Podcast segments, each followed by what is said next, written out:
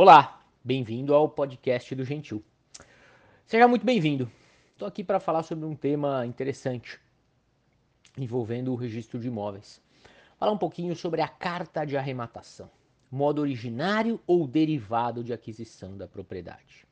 O tema é interessante, pois o STJ entende que a arrematação judicial do imóvel em asta pública acaba por gerar a subrogação de todas as garantias, de todos os débitos e ônus atrelados ao bem, são todos eles subrogados no preço da asta.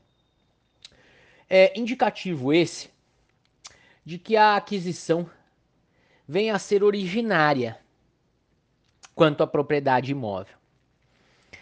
Situação essa que já foi contemplada por decisões administrativas do próprio Conselho Superior da Magistratura aqui no estado de São Paulo.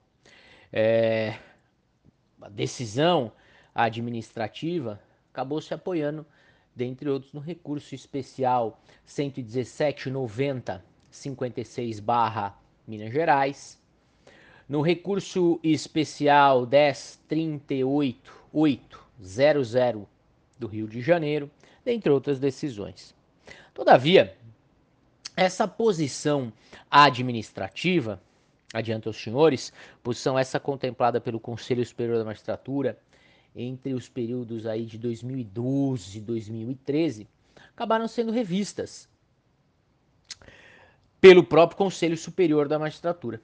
E a meu ver acertadamente, porque sem embargo da posição ora apresentada, me parece que a carta de arrematação quando apresentada ao registro de imóveis, ela deve ser encarada como uma aquisição derivada.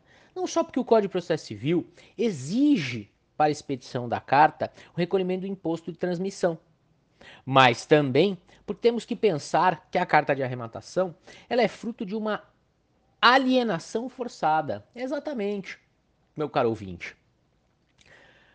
O Estado juiz no curso da execução, diante do não pagamento voluntário por parte do devedor, ele determina a penhora do bem e leva a asta pública um bem pertencente ao devedor.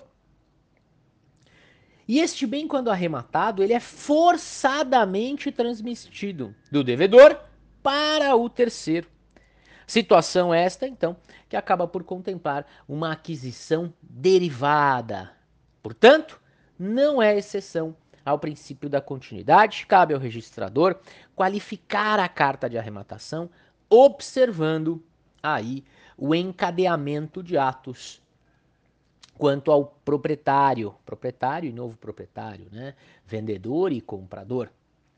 Saliento que exceções ao princípio da continuidade, de maneira muito breve, aqui a serem citados, poderíamos ter desapropriação, uso capião, bem como a regularização fundiária, exatamente.